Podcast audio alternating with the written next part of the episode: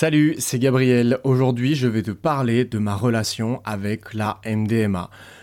Je suis un ex-addict à la cocaïne puisque j'ai arrêté en mars 2019, mais je dois être totalement transparent avec toi, mon histoire avec les drogues ne s'arrête pas là.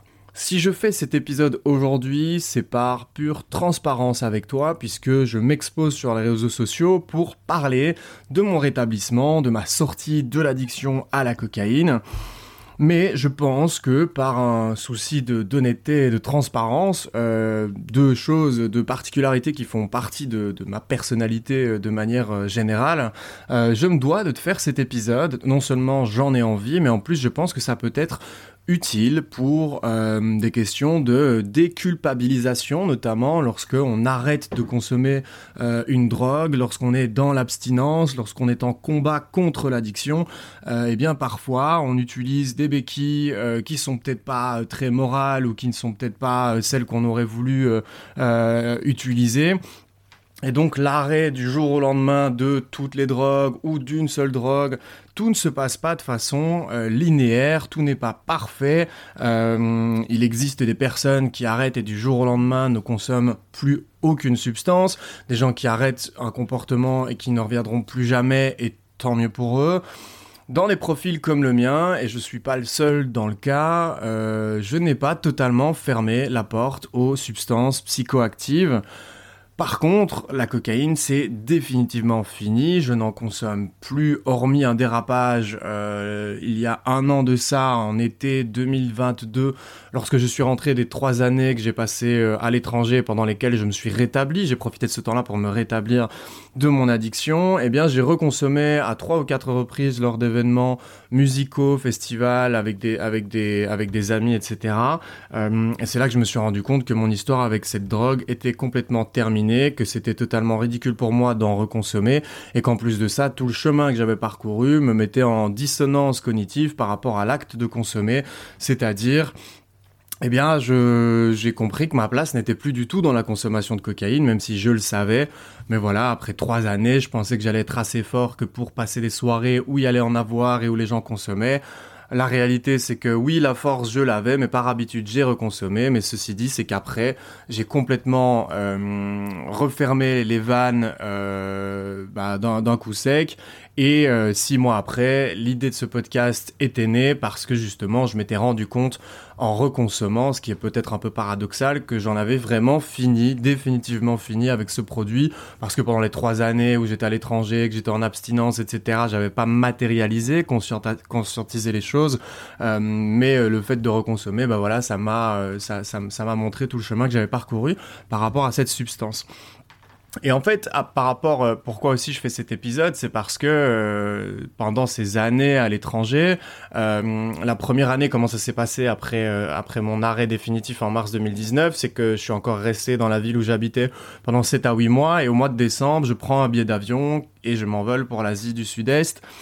On est euh, le 12 ou 13 décembre, le 12 décembre 2019, euh, et un mois et demi après, l'annonce du Covid arrive, et du coup, bah, je suis resté euh, un an et demi euh, sur place au Vietnam, puisque le pays, à l'intérieur, ils avaient euh, déjà tout réglé, euh, bah, ils avaient réglé les problèmes du Covid, ils avaient fermé les frontières, et à l'intérieur du pays, j'étais libre. Donc, comment j'ai vu que c'était l'explosion ici au niveau du Covid ben, j'ai décidé de rester, j'y suis resté un an et demi, puis je suis rentré progressivement vers l'Europe, euh, en passant par des pays comme la Turquie, l'Albanie, puis ensuite l'Espagne, ce qui fait que je suis quasiment resté trois ans à l'étranger et que n'ayant pas d'accès à la cocaïne, euh, ou en tout cas euh, très très difficile, comme le Vietnam est un pays qui, euh, qui punit la possession et la vente de drogue par, euh, par la peine de mort potentielle. Euh, du coup, c'est des endroits où c'est très compliqué d'en trouver, et si on veut en trouver, ça coûte extrêmement cher. Mais bon, déjà, le fait de, de, de, de, que ça ne soit pas courant dans la rue, dans les boîtes de nuit, etc., c'est déjà, c'est déjà une très bonne chose. Et donc, malgré, après cette première année 2019, je suis en abstinence totale et d'alcool et de consommation et de, de toute euh, substance, hormis la nicotine, à l'époque c'était le tabac, euh, hormis le, tabac, je n'ai absolument rien touché pendant euh, au moins un an, j'ai plus les dates exactes. Mais euh, après cette année-là, bah, j'étais au, Vietnam et euh, bah, il m'est arrivé de reconsommer euh, peut-être à cinq ou six reprises euh, de l'ecstasy dans des soirées Le monde était à l'arrêt, on avait des soirées techno sur la plage euh, complètement incroyables et euh, j'ai voilà, c'est même pas que j'ai recraqué parce que je m'étais pas spécialement interdit de consommer euh, de, la MDMA. Moi, je voulais arrêter la cocaïne, c'était clair et net dans ma tête. C'est vrai que j'associais quand même beaucoup l'ecstasy au contexte de fête et donc à la cocaïne. Mais à cette époque-là, euh, j'étais pas vraiment non plus dans un, schéma ou dans un cadre d'abstinence comme on pourrait l'être dans le cadre médical. Donc je n'étais pas en train de suivre un agenda ou bien un plan d'abstinence, etc. Je voulais juste arrêter la coke et que ça ne me cause plus d'emmerde dans ma vie. Mais il m'est arrivé d'en reprendre, comme je le disais, euh, au Vietnam. Et puis après en Turquie, rien du tout. Ensuite en Albanie pendant trois mois, rien du tout. Donc encore une fois, pendant six mois, euh, six mois, un an, euh, depuis, ces quatre dernières années, il m'est arrivé d'avoir des longues périodes de 6 à 8 mois, voire un an, sans consommer d'ecstasy. Et puis après, lorsque l'été arrive, lorsqu'il y a des soirées où je suis dans un contexte où voilà, il y a, beaucoup de potes, où il y a une très bonne ambiance, etc., il m'arrive encore de temps en temps d'en consommer. Euh, et pourquoi je te parle de ça? Eh bien parce qu'en fait, je vois et je perçois un changement euh, par rapport à euh, bah, mon rapport à la consommation. Et c'est de ça dont j'ai envie euh, de te parler. C'est pour ça que je pense que c'est intéressant que je te partage ça, pour te montrer un petit peu l'évolution qu'il peut y avoir par rapport à bah, notre propre perception qu'on peut avoir d'une drogue et notre propre rapport à cette drogue-là, puisque mon rapport entre les... enfin, avec l'ecstasy par rapport à il y a 4 ans et aujourd'hui, n'a absolument plus rien à voir, euh, que ce soit en termes de quantité, en termes d'intention, en termes de tout, en termes de réduction des risques. Aujourd'hui, euh, j'arrive justement à un moment de ma vie où je me rends compte que je ne suis plus prêt à accepter les effets négatifs, euh, c'est-à-dire la descente, c'est-à-dire toutes les choses, la fatigue, l'état dépressif, etc. qu'on peut avoir après la consommation.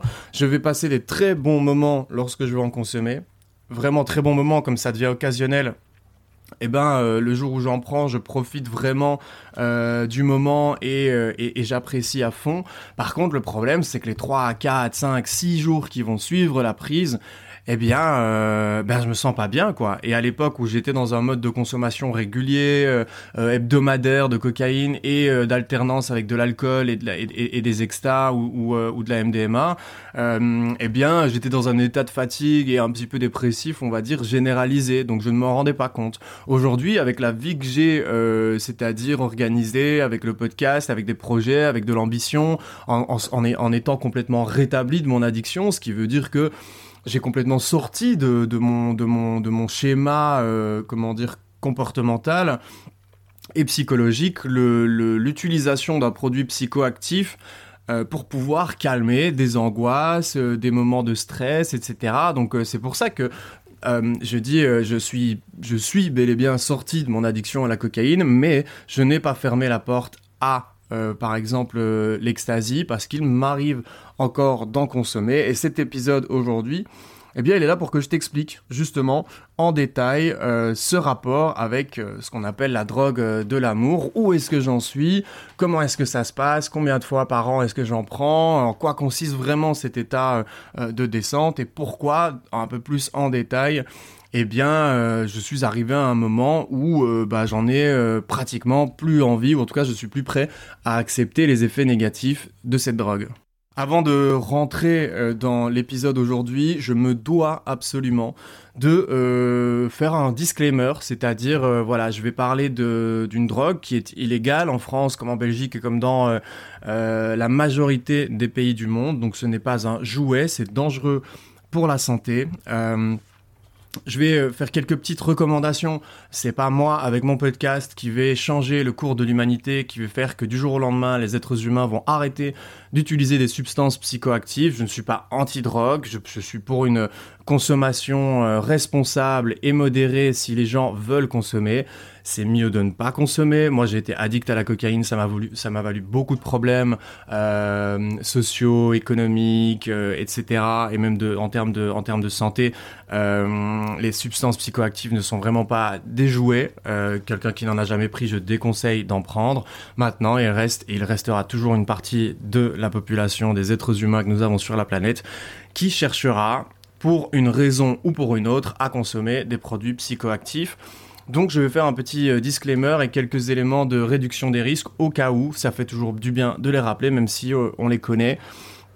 En gros, l'exta, euh, la MDMA, les pilules d'ecstasy, en France on appelle ça des TAS, c'est la même chose, c'est la même molécule, de, de base c'est fabriqué à partir de la MDMA. Ensuite, c'est vraiment la manière, euh, c'est le produit final qui va être différent. Les cachets d'ecstasy ont la particularité d'être des comprimés qui vont avoir des couleurs ou des logos qui sont intéressants du point de vue du dealer, on s'entend bien à vendre parce qu'il y a ce truc un peu du petit bonbon coloré euh, qui est plus facile à vendre et plus facile à transporter que la forme, on va dire, basique qui est en poudre, en cristaux. Euh, mais quoi qu'il arrive, euh, la molécule, si c'est bien ça que contient soit la poudre ou soit le cachet, on reste sur de l'MDMA. en termes de dosage, c'est toujours mieux et c'est même quasiment indispensable de doser ces euh, doses de cristaux et de ne pas dépasser 0.05 grammes sur la balance lorsqu'on en prend pour la première fois ou lorsqu'on ne connaît pas le produit. Et sur une soirée complète et ou même en une seule prise, 0.08 euh,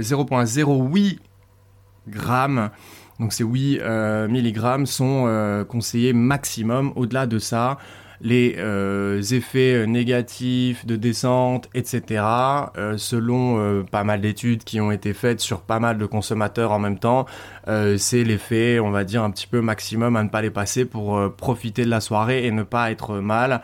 Mais de toute façon, quoi qu'il arrive, à retenir avec quelconque substance, il vaut mieux y aller par toute petite dose quitte à en reprendre un petit peu par la suite, parce qu'on ne sait jamais ce qu'il y a dedans, on ne sait jamais avec quoi c'est mélangé, si ça l'est, des fois ça l'est pas. Mais il vaut toujours mieux réduire les doses et prendre par fraction euh, plutôt que d'y aller d'un coup parce que moi j'ai déjà vu des gens euh, partir vraiment en sucette et en cacahuète parce qu'ils avaient avalé euh, trop de substances. Et pour les cachets, pour les extas, les tasses, c'est pareil. Hein, il vaut mieux partir sur un quart de euh, de cachet, un quart d'extasie, euh, et de voir euh, comment on réagit et à partir de là décider en son âme et conscience si on a envie d'en reconsommer ou pas.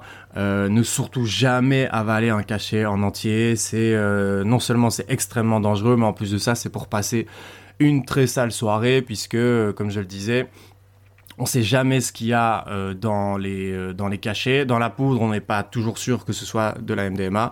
Et dans les cachets, on sait jamais avec quoi ça peut être mélangé. Il suffit que ça soit mal dosé ou qu'on tombe sur un mauvais produit pour finir à l'hôpital, ou même euh, ça pourrait entraîner la mort, puisqu'il existe un risque de mourir à la première prise avec de l'ecstasy, notamment lorsque on a des prédispositions euh, et des, petits problèmes de santé. Donc en gros, pourquoi est-ce que l'ecstasy c'est dangereux? Euh, bah Parce que ça dérègle le système thermique, donc on va faut savoir que plus ou moins la température du corps va augmenter de 1 degré, ce qui n'est quand même pas rien quand on sait que bah voilà on, a une température pas, pas très élevée de base. Euh, et pour les personnes plus sensibles, ça peut être dangereux. Dans les, dans les festivals, dans euh, les périodes estivales euh, et dans les soirées où il n'y a pas beaucoup d'air et où ça bouge beaucoup, il faut absolument bien s'hydrater et faire attention à ne pas consommer trop puisque bah voilà, plus t'en consommes potentiellement, plus longtemps ta température corporelle va être élevée et donc tu multiplies les risques d'avoir un accident à cause de ta consommation et à ne surtout jamais, jamais, jamais consommer. Si tu as des problèmes cardiaques, d'hypertension, une insuffisance rénale ou respiratoire ou encore du diabète car ce sont des problèmes euh, de santé qui peuvent potentialiser maximiser tes chances d'avoir, enfin tes, chances plutôt les risques d'avoir des problèmes à cause de la consommation. Euh, pareil pour la grossesse, une femme enceinte doit absolument éviter de consommer de l'ecstasy puisque la molécule, comme toutes les autres drogues, traverse la barrière placentaire et comporte des risques pour le fœtus. Il y a cinq vraiment gros euh, risques avec la MDMA. C'est le coup de chaleur, comme je le disais, risque d'hyperthermie à cause de la consommation, déshydratation, etc., euh, qui peut vraiment être dangereux parce que les organes du corps à l'intérieur ne sont pas faits pour vivre dans des températures qui sont supérieures à celles du corps en général. Il y a en numéro 2 le mauvais trip, c'est-à-dire euh, que tu peux, ton esprit peut, bah voilà, complètement mal réagir à la substance et il y a moyen de passer une très très mauvaise soirée à cause de ça. Euh, la neurotoxicité en 3, c'est-à-dire euh, ben, en gros les toxines que ça envoie euh, dans, dans, ton cerveau et même dans le corps, après conduisent à des insomnies, de la dépression, de la paranoïa, en fonction évidemment de la dose que tu prends et de la qualité du produit et des mélanges qui peuvent être faits, etc. En gros, euh, ça c'est quasiment régulier, mais c'est euh, voilà la neurotoxicité de, cette substance entraîne des effets secondaires dont je te parlerai après, mais qui sont franchement pas euh, franchement pas géniaux. La dépendance, est-est-ce que la MDMA est une drogue qui rend dépendant? Alors, d'un point de vue psychologique, elle peut être on peut être dépendant à l'ecstasy. En fait, le truc, c'est qu'on va être dépendant à l'envie d'être dans un état euh, différent, euh, comme on va l'être, par exemple, avec la cocaïne, même si le principe de l'addiction n'est pas exactement le même. Euh, la, cocaïne agit différemment sur le cerveau que la MDMA, donc euh, potentiellement moins de risques d'addiction, euh, enfin de dépendance psychologique euh, que la cocaïne, mais quand même, il y en a, et c'est parce que juste la, dépendance à la cocaïne est psychologique est vachement, vachement intense. En termes de dépendance physique, a priori, selon la plupart des études, etc., il n'y aurait pas de dépendance physique à la MDMA. Selon, enfin, certains scientifiques sont pas totalement d'accord, mais euh, de manière globale, il n'y a pas de dépendance physique comme la cocaïne à, euh, à la MDMA. Et euh, en dernier lieu, le 5, le point le plus important, c'est que euh, en une seule prise, euh, un consommateur peut déclencher ce qu'on pourrait qualifier d'une allergie à la MDMA, à la molécule, et euh, entraîner la mort, c'est-à-dire que une hyperthermie pourrait être déclenchée, le, le, corps, les organes et la connexion avec le cerveau est complètement dérégulée, c'est-à-dire que le corps va chauffer, chauffer, chauffer, chauffer, chauffer et provoquer soit des arrêts cardiaques ou alors ce qu'on appelle euh, une hépatite fulminante, c'est-à-dire une destruction du foie euh, de manière euh, quasiment instantanée. Alors je m'excuse hein, pour ces 6 minutes de disclaimer et de réduction des risques, mais je ne pouvais pas faire un épisode où je parle librement de ma propre consommation de MDMA, comme je le rappelle, qui est un produit illégal et que je déconseille à quiconque bah, d'essayer. Si jamais vous êtes consommateur, vous avez la possibilité de trouver sur Internet des euh, forums qui parlent de réduction des risques. Je mettrai un petit dépliant accessible en PDF dans la description de l'épisode pour que vous puissiez euh, faire les choses dans les meilleures conditions si vous décidez, malgré la connaissance des effets négatifs et des problématiques que ça peut engendrer sur votre santé, votre physique, votre état général, si vous décidez quand même de, consommer, c'est mieux de le faire avec euh, dans de bonnes dispositions et avec un max de réduction des risques. Du coup, maintenant, on va pouvoir passer à la petite histoire que je vous ai préparée pour aujourd'hui. Alors la première question, c'est peut-on être un ex-addict à la cocaïne et toujours consommer des drogues? Il est vrai que les fois où j'ai euh, consommé, j'étais entouré de personnes, des amis, des potes, des gens proches, moins proches, etc. Euh, plutôt des anciens amis ou des gens que je vois de moins en moins de toute façon, puisque euh, comme j'ai quitté ce monde de la nuit et des gens qui font la fête systématiquement toutes les semaines, eh bien, sont plutôt maintenant des, des, des, fréquentations que je vois de manière épisodique. C'est vrai que je parlais de mon projet d'addiction, du podcast, je parlais de mon parcours avec la cocaïne, etc. Et que j'ai eu des réactions autour de moi qui me disaient Mais Gabriel, attends, t'es en train de monter un podcast sur les addictions et tu consommes encore de l'ecstasy, je comprends pas les mecs trouvent pas ça très crédible et compagnie. Euh, ce que de l'extérieur, euh, je pouvais tout à fait comprendre, puisque quand on n'a pas le contexte, quand on ne sait pas exactement à quoi correspond l'addiction, euh, et en l'occurrence l'addiction à la cocaïne, qu'on ne connaît pas toute mon histoire, que, que, voilà, je n'ai pas le temps d'expliquer, de, bah, de, de, démontrer par A plus B, d'expliquer de A à Z pourquoi est-ce que je considère et que je suis bel et bien sorti de mon addiction à la cocaïne, ça peut être compliqué à comprendre. Certaines personnes le comprenaient, d'autres personnes regardaient ça avec un regard euh, peut-être, euh, bah oui, de, non-crédibilité de ma part. Euh, Et moi, j'en avais conscience, et pour être très transparent, eh bien, euh, je n'en avais guère, dans le sens où ce qui est important, c'est là où j'en suis aujourd'hui dans ma vie, c'est les projets que je suis en train de monter, c'est mon état et mon équilibre au quotidien, et le reste, bah, d'une certaine manière, ne regarde personne, et le jugement des autres n'est pas très important. Euh, ce qui est important aujourd'hui pour moi euh, dans cet épisode, c'est de montrer en fait l'évolution qu'il peut y avoir par rapport à, enfin le rapport qu'on peut avoir euh, par rapport à, une substance et en l'occurrence ici la MDMA de mon côté. Alors la question c'est est-ce qu'on peut être un ex-addict ou euh, et continuer à consommer euh, d'autres drogues? J'ai envie de dire oui parce que techniquement ce qui se passe comme je le disais un peu plus avant en intro de l'épisode, l'important c'est mon état de rétablissement général, les raisons qui me poussaient à consommer à l'époque, j'ai travaillé dessus, j'ai fait la paix avec les plus grandes parties douloureuses de mon passé, euh, et je n'ai plus cette euh, envie irrépressible de combler le moindre obstacle ou la moindre angoisse par de la consommation, de la fête, de la sortie, appelons ça comme on veut, mais l'idée c'était de se détruire la tête ou euh, de se défoncer pour échapper à la réalité. Ça, ça a complètement disparu et même dans mon rapport aujourd'hui avec euh, la MDMA, lorsque j'en prends de temps en temps, comme je disais, 3 à 4 fois par an maximum, eh bien, euh, c'est une prise euh, et une consommation qui est intentionnelle, c'est-à-dire que je me, j'ai conscience que je vais consommer, je consomme, je consomme en connaissance de cause, et c'est-à-dire que je décide, je décide à l'avance de la quantité que je vais m'autoriser sur la soirée, en sachant qu'il va me falloir un ou deux jours de repos par la suite, que je ne dois pas avoir des choses importantes à faire dans les deux ou trois jours euh, qui vont suivre, parce que je ne veux pas mettre en péril ni mes engagements euh, professionnels, sociaux, amicaux, etc. Donc, ce qu'il faut bien comprendre, c'est euh, la cocaïne, je n'y touche plus du tout, je n'y touche plus jamais, je n'y toucherai plus jamais.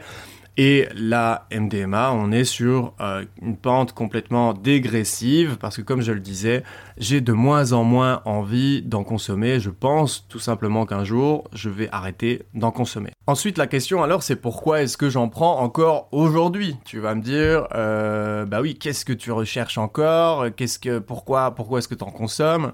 Euh, Alors pour ça, il faut comprendre aussi la genèse de l'histoire, c'est-à-dire comment est-ce que j'ai rencontré cette substance, à partir de quel moment elle est arrivée dans mon parcours de consommateur, euh, pour pouvoir comprendre un petit peu le rapport que je peux avoir avec cette drogue-là puisque lorsqu'on essaye de sortir d'une addiction ou qu'on essaie de changer son rapport à la consommation, en l'occurrence ici d'une drogue, euh, c'est intéressant de se poser la question de pourquoi est-ce qu'on s'en sert, pourquoi est-ce qu'on l'utilise, qu'est-ce qu'on va chercher avec ce produit-là. Est-ce que c'est simplement du plaisir, est-ce que c'est simplement un bon moment, est-ce que c'est simplement l'excitation, euh, l'excitant, ou est-ce que c'est pour tenir plus longtemps dans, dans une soirée, un festival, être capable de danser plus longtemps de toute façon, quoi qu'il arrive, lorsqu'on veut changer son rapport à une drogue et à la consommation de cette drogue-là, euh, l'idée c'est d'aller chercher les raisons, de comprendre pourquoi est-ce qu'on la consomme.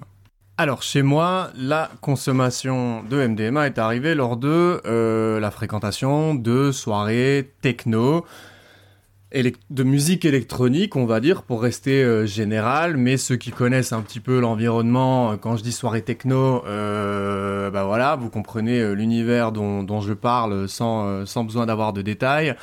Pour généraliser, c'est un peu le truc. allez, les grands-parents regarderaient une scène avec des gens sur de la techno et se demanderaient ce qui leur est arrivé et bah, ce qui leur passe par la tête. C'est de la musique de fou, c'est de la musique boom boom.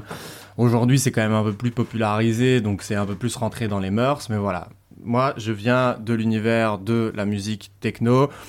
Et c'est là que j'ai rencontré les substances dont euh, bah, la MDMA, puisque c'est un, c'est un, c'est une drogue qui est très présente dans ce genre de soirée. La MDMA, elle a un truc qui, moi, m'a tout de suite marqué, c'est le côté empathogène. Ce qui veut dire que, certaine manière, développe, le, euh, développe les sensations euh, d'empathie, de compréhension de l'autre, de soi-même. Euh, dans la période des effets positifs qui évidemment précèdent les effets négatifs, la descente, etc., et les trucs complètement dégueulasses que cette substance peut faire sur notre corps lorsqu'on en a consommé, dans cette phase positive, dans les effets recherchés, le côté empathogène, moi, m'a toujours beaucoup plu puisque euh, de manière générale, je suis quelqu'un qui adore les relations sincères, qui a besoin de ça euh, pour m'épanouir dans ma vie. J'ai besoin d'avoir ce sentiment de connexion, pas de fusion, mais de connexion avec les gens que je peux rencontrer. C'est-à-dire que je vais pas aimer les personnes fausses, je vais pas aimer les personnes qui jouent un rôle, qui jouent un jeu, qui, sont un personnage. Euh, l'hypocrisie est une chose qui, moi, euh, m'horripile. C'est un trait de personnalité, de caractère chez les gens que je n'aime pas du tout et je déteste construire des relations sociales autour de, enfin, avec ce genre de personnes. Euh, et le côté empathogène me permettait aussi à l'époque, euh, bien avant 2019, quand j'ai découvert ça dans les années, euh, bah, début des années 2010, euh, était un truc qui me permettait d'avoir un peu une dose d'amour que je n'avais jamais reçue. Euh, on entend souvent parler, les consommateurs d'héroïne, de ça, euh, du gros câlin qu'on ne nous a jamais donné, euh, de l'attention qu'on n'a jamais porté sur nous. Et je dois avouer, être totalement transparent, que la MDMA, moi, m'a apporté ça. et que, et que c'est ça qui m'a donné envie d'en reprendre.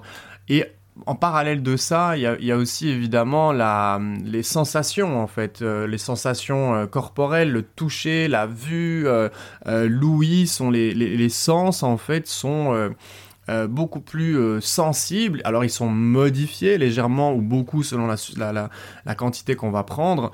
donc on sort un petit peu de notre état normal euh, et euh, du coup, on va être beaucoup plus réceptif à la musique, aux ambiances, etc. Une espèce de sensation qu'on va beaucoup plus connecter avec notre environnement. Et donc ça, c'est l'effet, le côté empathogène de la MDMA et qui, moi, à l'époque où j'étais dans des angoisses terribles et où euh, j'avais vraiment envie de crever pour pas mâcher mes mots, ça, ça me permettait, euh, on va dire, de déconnecter et de rendre la vie un petit peu, euh, bah, de la rendre rose en fait, euh, de retrouver un sourire, d'avoir le sourire jusqu'aux oreilles. on voyait mes dents toute la soirée. En plus, quand t'es dans, dans des soirées où tout le monde a pris de l'ecstasy, tout le monde se fait des câlins, tout le monde est beau, tout le monde est gentil, et, et cette substance-là, en fait, créait un un espèce de sas, un espèce de truc hors du temps où je me retrouvais dans un monde qui me paraissait idéal dans le sens où euh, bah, les gens arrêtent de se prendre la tête, euh, les gens euh, sont sympas, que ce soit les filles ou les garçons, on se fait tous des câlins, donc il y a ce truc, ce rapport à l'autre aussi, puisque moi j'ai pas mal de, problématiques de dépendance affective à cause de problèmes d'attachement qui ont été bah, causés par l'éducation, la violence, etc. que j'ai pu subir chez moi à la maison. et donc majoritairement, moi, je consommais de la cocaïne, mais quand j'allais dans des soirées euh, musicales, euh, ce qui arrivait quand même souvent, hein, des périodes où c'était une à deux fois par semaine, eh bien, je consommais et de la cocaïne et de l'ecstasy, ce qui encore une fois est déconseillé de mélanger quelconque drogue, mais encore plus, euh, bah voilà, la, cocaïne est un stimulant et la MDMA est une amphétamine qui est aussi en partie stimulant, euh, voilà, il vaut mieux, vaut mieux éviter parce que c'est pas, c'est pas du tout le bon plan.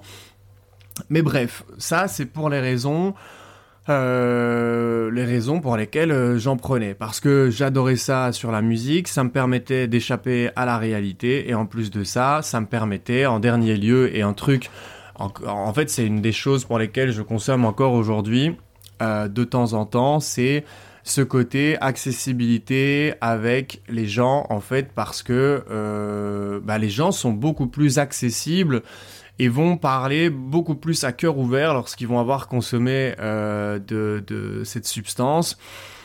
Et le truc, c'est que moi, c'est des moments où je me sens euh, complètement en phase avec moi-même, quoi. Je me sens j'ai besoin de parler à cœur ouvert avec les gens dans la vie en général. Ça veut pas dire que j'ai envie de parler de mes emmerdes, de parler de mon enfance, de parler des trucs compliqués qui me sont arrivés, etc.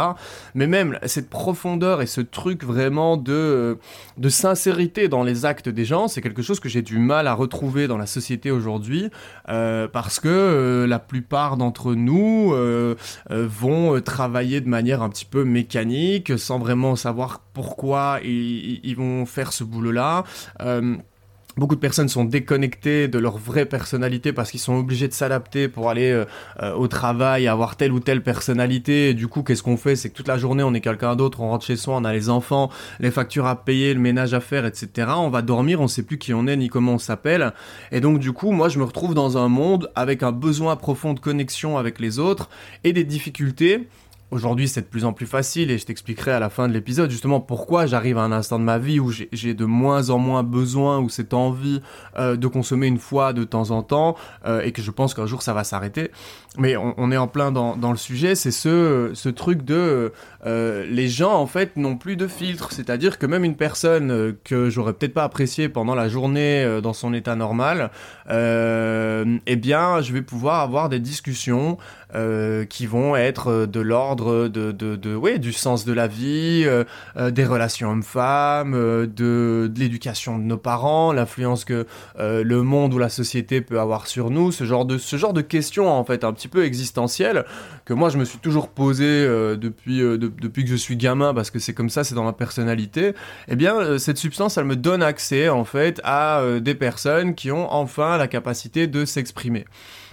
Alors est-ce que moi j'ai la capacité de m'exprimer là-dessus en dehors de la consommation? Bien évidemment, euh, évidemment. Et d'ailleurs le podcast que tu es en train d'écouter, donc enfin là tu écoutes un épisode, mais quand je parle du podcast, c'est le projet, hein, c'est le l'émission euh, du, du, podcast, me sert à ça et me sert à combler en fait cette chose, euh, ce besoin de vraie connexion avec les gens. C'est pour ça que les épisodes sont longs, que je prends le temps d'expliquer les choses, que je développe les idées, que quand on quand j'ai un invité qui vient, on va on va parler entre une heure et euh, deux heures euh, parce que j'ai besoin vraiment euh, de, de, comprendre les gens. J'ai un intérêt profond pour la personnalité des gens que je vais avoir en face de moi, comprendre pourquoi est-ce qu'ils ont traversé ce qu'ils ont traversé. Je suis voilà profondément intéressé euh, les autres. Alors évidemment, il y a des gens que je supporte pas et euh, je suis pas le Dalai Lama ou euh, Gandhi ou je ne sais quoi, mais de manière générale, sur certains sujets, le, le et, enfin de manière générale, l'histoire et la vie des gens m'intéressent et sur certains sujets, j'ai envie d'en apprendre beaucoup plus. Et donc en fait, avec les années, j'ai compris que euh, ma consom déjà ma consommation, comme je le disais, d'MDMA a, complètement baissé. J'en ai peut-être pris 15 fois en 4 ans, quelque chose comme ça, euh, par rapport à ce que je faisais avant où on était plutôt à, à euh, ouais, 4 ou 5 prises de MDMA par, par mois. Euh, et donc euh, par année, bah voilà, on va dire une 40, 40 et 60 fois, 40, euh, 60 prises de MDMA par an. je t'explique même pas mon état hein, en 2014, 15, 16, 17, 18. Enfin bref, c'était des années où j'étais transparent, j'étais une loc, véritable loc humaine. Euh, bah, en fait, avec les années, aujourd'hui, avec le recul, je me rends compte de pourquoi j'allais euh, chercher ça. Et euh, comme je le disais, le podcast, c'est pas totalement anodin. La raison pour laquelle, enfin la raison pour laquelle je le lance et, je me mets sur ce projet n'est pas totalement anodine. C'est parce que non seulement c'est créer du contenu, non seulement c'est un projet qui allie mes compétences en marketing, en création de contenu, en prise de parole, en écriture, en gestion de réseaux sociaux, etc. Mais aussi parce que ça comble ce fameux besoin de euh, profondeur, d'échange, de connexion avec les autres. Seulement, aujourd'hui, je suis euh, face à un problème positif. Alors, problème positif est un oxymore, puisque les deux mots ont un sens contradictoire. Problème est négatif et positif et positif. Euh, ce problème, c'est que eh ben en fait j'en ai, euh, je suis plus vraiment capable d'assumer ni d'accepter euh, psychologiquement les effets négatifs de la consommation de MDMA, même lorsqu'elle arrive une fois au bout de 3, 4, 5 ou 6 mois. Pourquoi? Eh bien parce que euh, si j'ai consommé encore ces dernières années, c'était à certains moments pour avoir un sas de décompression, c'était parce que je pensais que c'était judicieux dans la soirée dans laquelle je me retrouvais.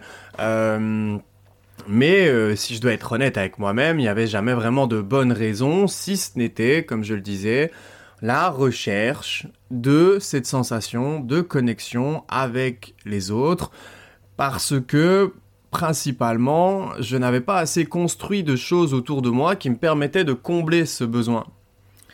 Et en fait, aujourd'hui, en ayant construit le podcast, en ayant un entourage qui se développe au fur et à mesure, euh, avec des intérêts communs autour de ce que je fais aujourd'hui, en ayant un réseau professionnel de freelance qui euh, me soutient, avec qui je peux échanger, etc. Enfin, ces quatre dernières années, mon carnet d'adresses a non seulement complètement changé, mais enfin voilà, c'est euh, les gens que je, je, il y a quasiment plus personne que je connaissais avant 2019 que je fréquente encore aujourd'hui.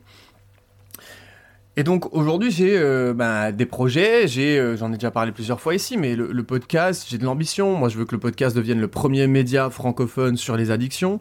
On ne sait pas combien de temps ça va prendre, etc. Mais tout ce que je mets en place aujourd'hui et la manière et le cœur que j'y mets, c'est pour que euh, les contenus que je partage soient accessibles à un maximum de monde, parce que j'ai envie de, créer les contenus dont moi j'aurais besoin à l'époque où j'avais envie de m'en sortir.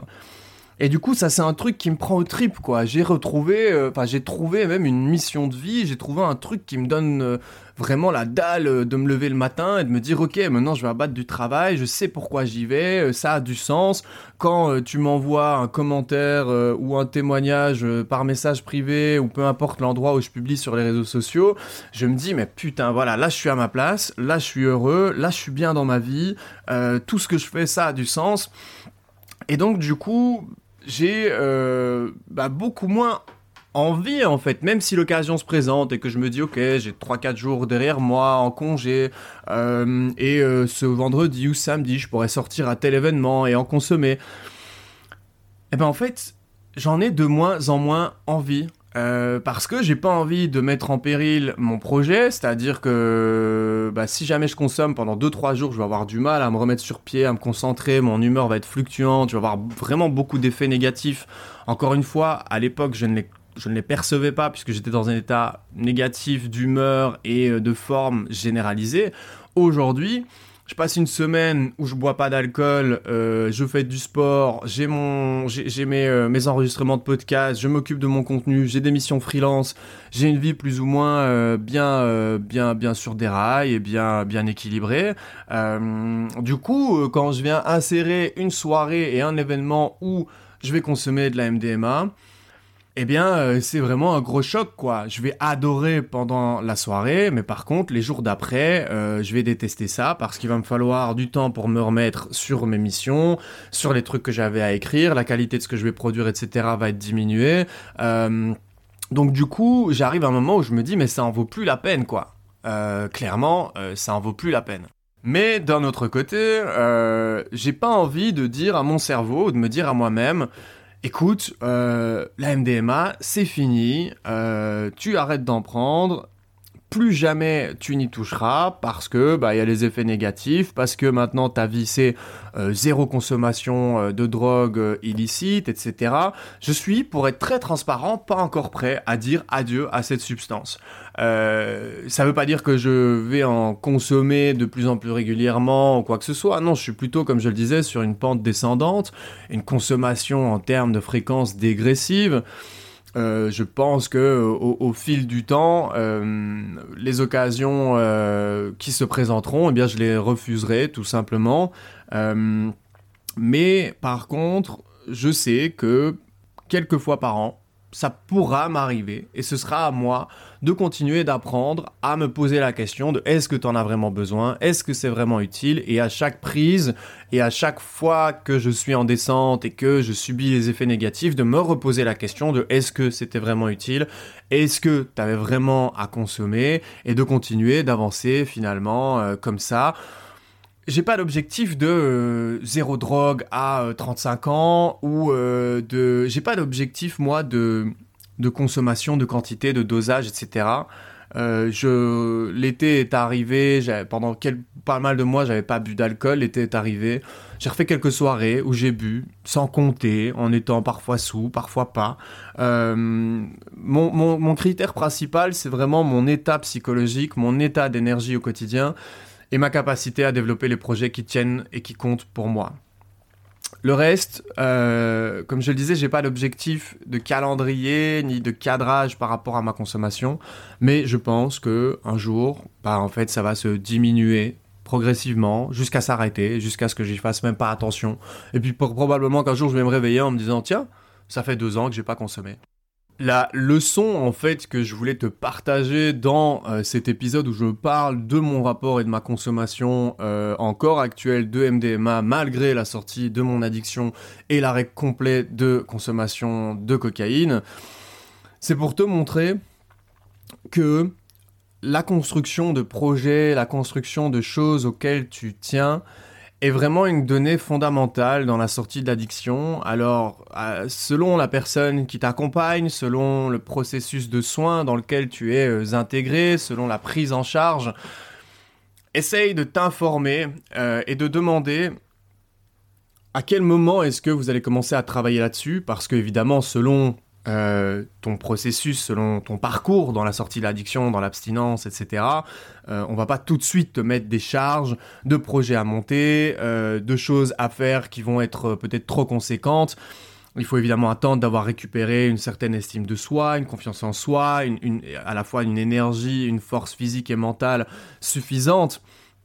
Mais moi, je peux garantir que dans mon propre parcours, la construction de projets, le fait de me réapproprier des choses qui m'appartiennent, ça a été euh, un élément vraiment euh, déterminant et comme c'est des choses euh, qui, qui me plaisent et qui m'épanouissent au quotidien, eh bien ça me permet de continuer d'avancer en fait dans mon propre rapport à la consommation de substances pour aller chercher un effet quelconque. Moi je suis convaincu que L'addiction est une maladie qui nous force à euh, nous battre, euh, qui nous force à voilà, euh, bah, on va tomber, on va se relever, on va se péter la gueule, on va on va encore remonter, on va avoir des périodes d'abstinence, on va rater, on va recommencer, etc. On en chie, hein, clairement, on en chie pour pas pour pas pas mâcher mes mots encore une fois. mais tout ce parcours là, je pense que quand, quand, quand on s'apprête à sortir de l'addiction ou qu'on est assez stable, je pense qu'il faut en profiter pour carrément changer de vie. Il faut en profiter pour enfin vivre la vie qu'on avait envie de vivre, c'est-à-dire euh, euh, évidemment de pas claquer la porte et de se foutre à la rue euh, ou, de, de, de, voilà de, de, de, mettre en péril sa famille, son travail, etc. Mais de commencer à réfléchir à qu'est-ce qui me fera du bien dans la vie avec quelle putain d'envie est-ce que j'ai envie de me lever le matin? Qu'est-ce que j'ai envie de réaliser dans ma vie? Je pense que, et j'en entends pas assez souvent parler lorsque je vois des médecins, des psychiatres, etc. parler, ou même des psychologues, on parle beaucoup de l'abstinence, on parle beaucoup euh, euh, du sevrage, on parle un petit peu de l'accompagnement euh, psychologique, mais pas assez. Mais même au-delà de l'accompagnement psychologique, je pense qu'une des, choses qu'on devrait viser, c'est l'accomplissement de soi. Il n'y a pas de hasard si on a cherché à fuir euh, la réalité avec une consommation. On a tous des histoires et des parcours différents, mais fondamentalement, il y a quand même un mal-être commun chez nous tous. Et le mal-être du fait de ne pas être à sa place, de ne pas être comblé par les activités qu'on a au quotidien ou même par des hobbies, etc. Énormément de monde partage, partage cela, partage cette particularité. Certains vont être dans l'addiction, d'autres pas, mais je pense que dans l'addiction, il y a une grande, grande, grande partie de personnes qui n'ont absolument plus aucun goût à la vie à cause soit bah, qui de l'œuf ou de la poule est, arrivé le premier Est-ce que c'est parce qu'on avait une mauvaise situation et qu'on n'était pas heureux, qu'on a perdu confiance en soi, qu'on est devenu addict et qu'on a commencé à consommer ou à avoir un comportement qu'on est devenu addict et qu'on se retrouve euh, au plus bas? Ou est-ce que c'est parce qu'on a commencé à consommer qu'on a mis en péril son environnement social, socio-économique, etc. Ça, c'est une question dont seul toi a la réponse. Par contre, je suis convaincu que déjà de base, euh, on, ne réfléchit pas assez à ce qu'on a vraiment envie de faire, à qui on est. Tiens, qu'est-ce qui me convient? Là, dans cet épisode, aujourd'hui, c'était expliqué. J'ai un besoin fondamental de connexion, de contact avec les gens pour avoir des conversations profondes et authentiques.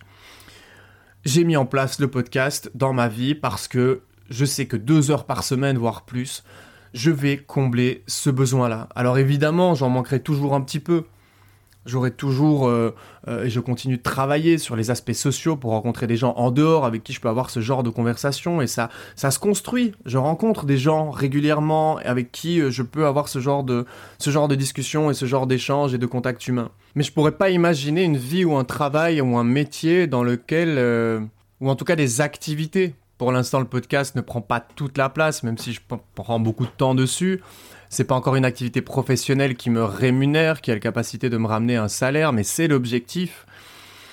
Et on n'est pas obligé d'avoir l'objectif ambitieux de tout de suite avoir un métier qui correspond à ces fameux besoins et à combler un petit peu les besoins finalement de, qui on est, de ce qui nous épanouit. Ça, c'est, je pense que ça demande encore plus de travail et c'est un projet concret. Tout le monde n'a pas envie de dépenser cette énergie-là dans un projet, c'est totalement normal.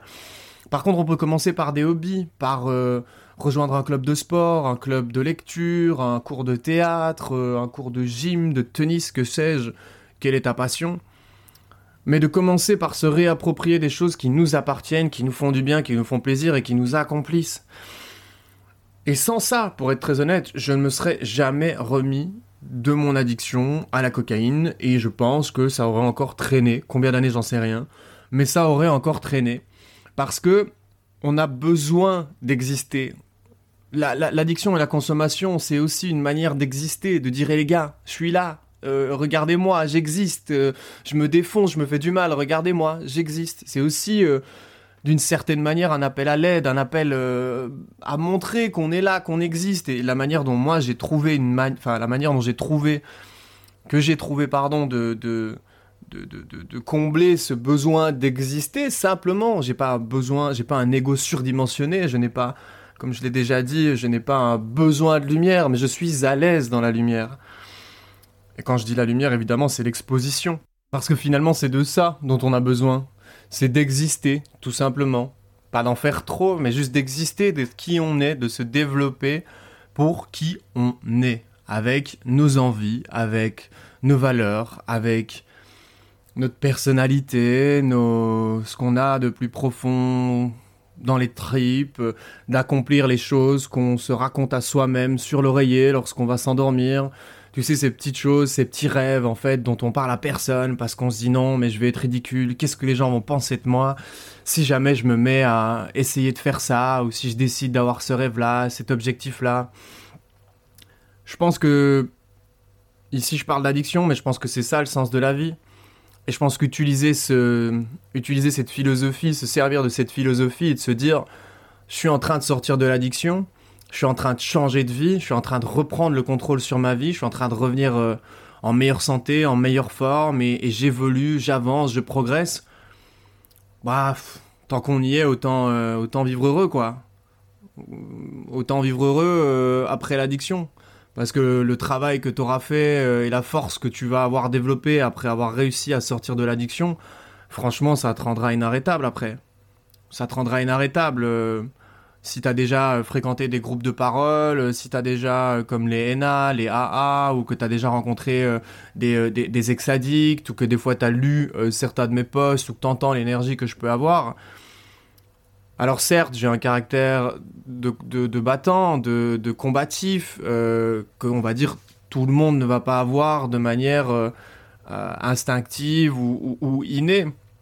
Mais malgré ça, mais malgré ça, n'importe qui, même des personnalités, on pourrait prendre une image sans citer son nom, mais de, de, femmes plutôt fébriles de 50-55 ans qui avaient plongé dès la vingtaine dans, dans l'alcoolisme et qui s'est réveillée euh, qui est sorti de l'addiction, ça lui a pris 10 ans, euh, et à, oui, c'est ça, à 50-55 ans, elle a décidé de vivre, de réaliser euh, ses rêves, de monter des projets et de se lancer dans une aventure entrepreneuriale. Et aujourd'hui, elle est inarrêtable. Elle est inarrêtable, non seulement parce qu'elle a trouvé le chemin vers sa vraie personnalité et ce qui l'a comblé au quotidien, mais en plus de ça, parce que comme tu as en contraste toute la merde qu'on a vécue pendant l'addiction, on se rend compte à quel point la vie est précieuse et qu'on n'a pas envie d'en lâcher une miette. Donc c'était ça la petite leçon euh, que je voulais te partager, euh, sous couvert de, euh, bah voilà, d'où j'en suis avec ma consommation et mon rapport à la, à la MDMA. J'avais pas juste envie de te dire, écoute, voilà, j'en prends et puis basta.